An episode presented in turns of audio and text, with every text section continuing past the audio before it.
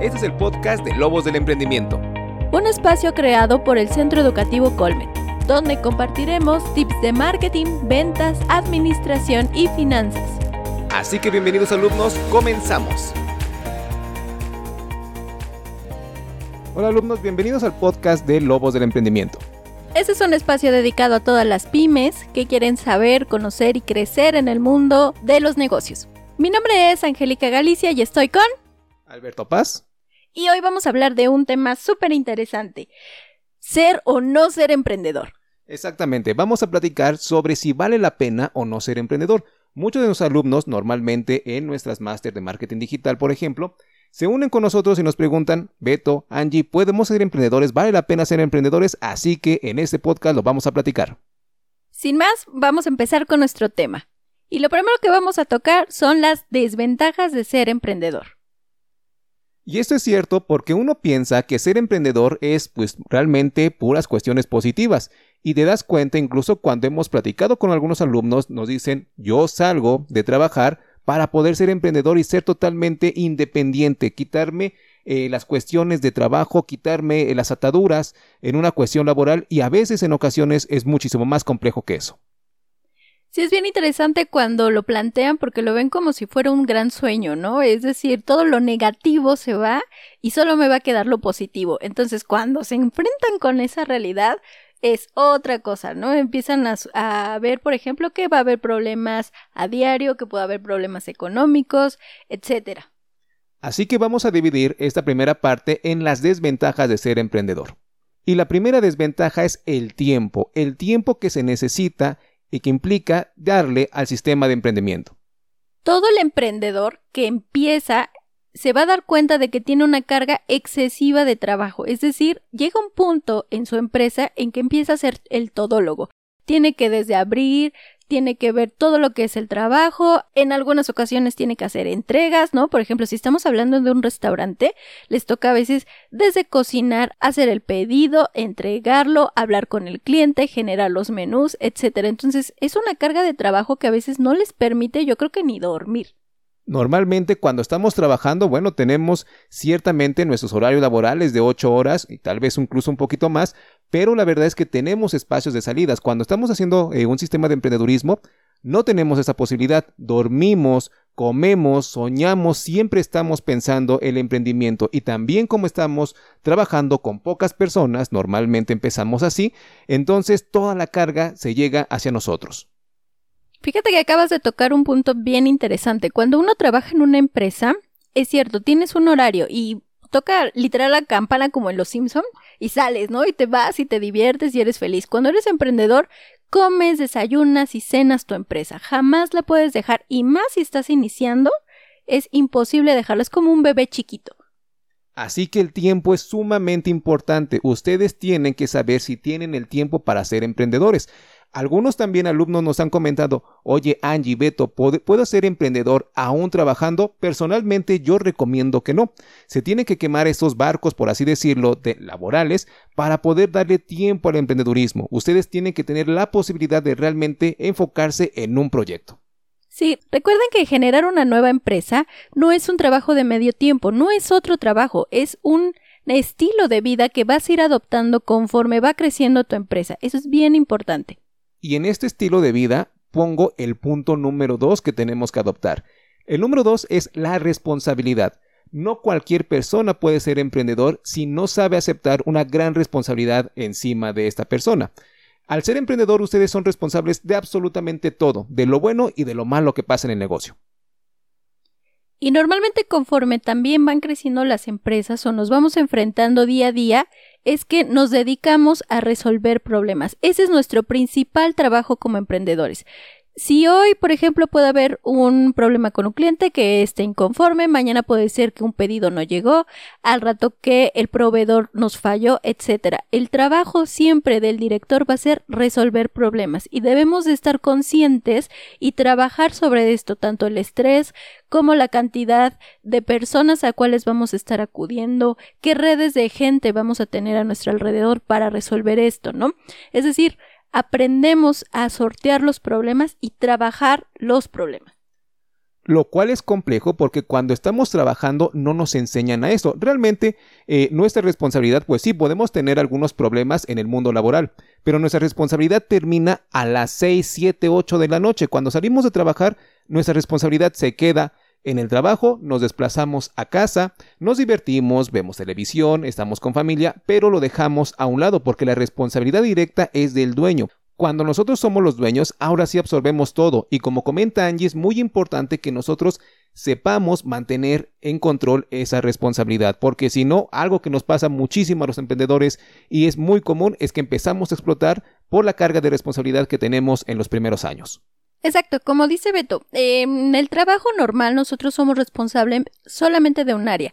¿Qué pasa cuando somos emprendedores? Somos responsables de todo, es global, ¿no? Desde la persona que, ¿sabes que Nos cortaron la luz, hay que ir a pagarla, el teléfono, hay que hacer nuevas contrataciones. En verdad, eres un todólogo cuando eres un emprendedor.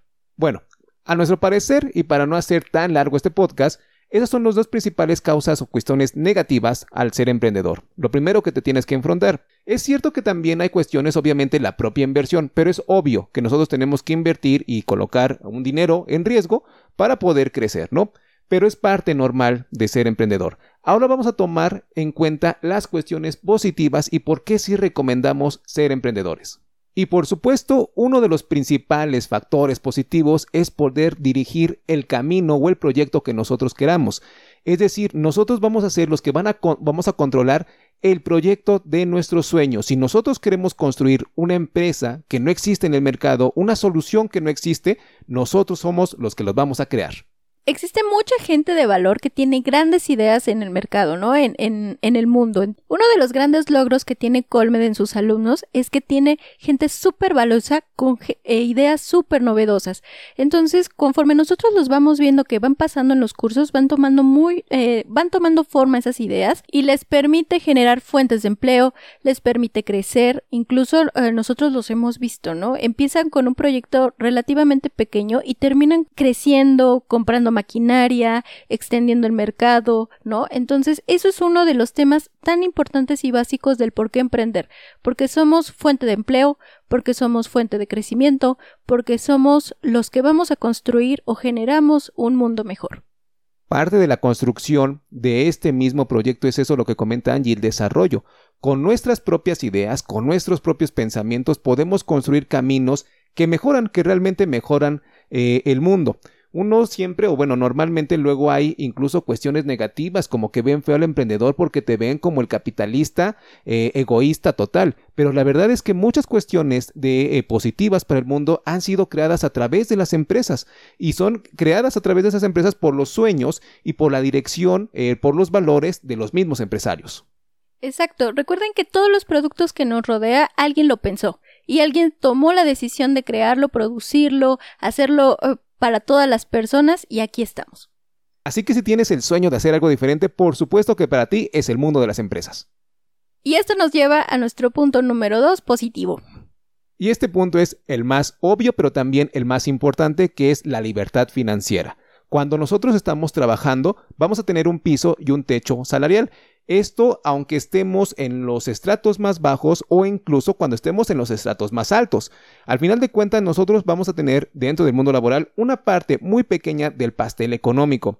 Cuando nos brincamos y pasamos al sistema de emprendimiento, ahí sí rompemos todas las barreras económicas y podemos alcanzar prácticamente lo que podamos soñar y podamos trabajar.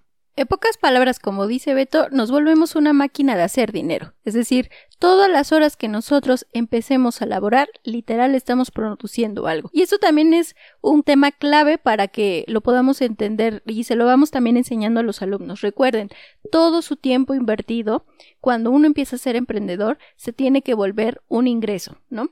Eh, les tiene que ayudar para crecer, les tiene que ayudar para invertir, les tiene que ayudar para eh, prosperar, para comprar maquinaria, ustedes lo van a ver, que van a invertir un peso y tal vez mañana se vuelva dos pesos, ¿no? Y esos dos pesos luego lo pueden volver en tres, que a veces nos cuesta mucho trabajo si somos trabajadores, ¿no? Es decir, como dice Beto, tengo mis eh, cinco mil pesos, ¿no? De salario, pero ese todavía lo tengo que dispersar, lo tengo que dividir, lo tengo que meter en mi familia. Y como empresario, pues lo que hago es que tengo un pastel grande, de eso tomo una parte para mí y además lo ocupo la otra parte para invertirle en la empresa. Es decir, mi motor económico camina de otra forma. Recuerden que los salarios están calculados para que les alcance, o bueno, en la mayoría de los países, que les alcance para su vida normal, el consumo personal, más aparte un pequeño excedente como ahorro, fondos para el retiro. Esto quiere decir que por más que nos esforzamos y crezcamos a un nivel laboral, pues nosotros vamos a tener siempre ese techo. Ojo, no quiere decir que sea malo, simplemente que nosotros queremos, si queremos romper esa barrera económica, si queremos tener un excedente muchísimo mayor, el único y absoluto camino es el sistema de emprendimiento. En conclusión, Beto, ¿cuál es tu opinión del emprendimiento? Para mí yo creo que es un camino extremadamente complejo, Em, una vez estaba, bueno, platicando con otros emprendedores y me decían es que esto no es carrera de velocidad, es decir, no es carrera de echarle todas las ganas y todos los kilos en un instante porque además te puedes eh, sobredesgastar, ¿no? Desgastar en esas cuestiones, sino es un camino de estar sorteando obstáculos día a día, día a día, pero cuando ustedes entienden esto, tienen la posibilidad, que creo yo es la mejor opción, de brincar y tener una mejor eh, estilo de vida, una, una, mejor posibilidad y desarrollo, ¿no? específicamente económico, porque ese es eh, el fin último del sistema de emprendimiento, y además de contribuir, por supuesto, al nivel social o a la vida social. Cerramos contigo, Angie, cuéntanos si vale la pena ser emprendedores.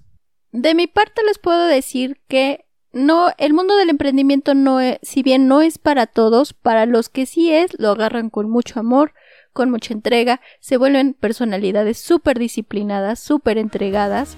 Y es cierto, va a haber en el camino muchas cosas que van a dejar, que van a tener que sacrificar, pero a lo largo van a dejar un gran legado, ya sea para ustedes, para su familia o para la humanidad. Y bueno, con esto vamos a concluir nuestro primer podcast. Espero que les haya gustado, queridos alumnos de Colmed, y los esperamos la siguiente semana. Recuerden que esto es una emisión semanal con el cual vamos a tratar de irlos ayudando, nutriendo en todo lo que es el mundo de las pymes. Muchísimas gracias por estar con nosotros. Cualquier duda, comentario, escríbanos, mándenos mensajito, visiten nuestra página web www.colmed.mx para conocer nuestra oferta educativa y muchísimas gracias Angie por estar con nosotros. Muchas gracias Beto, nos vemos en el siguiente episodio. Bye. Bye bye chicos.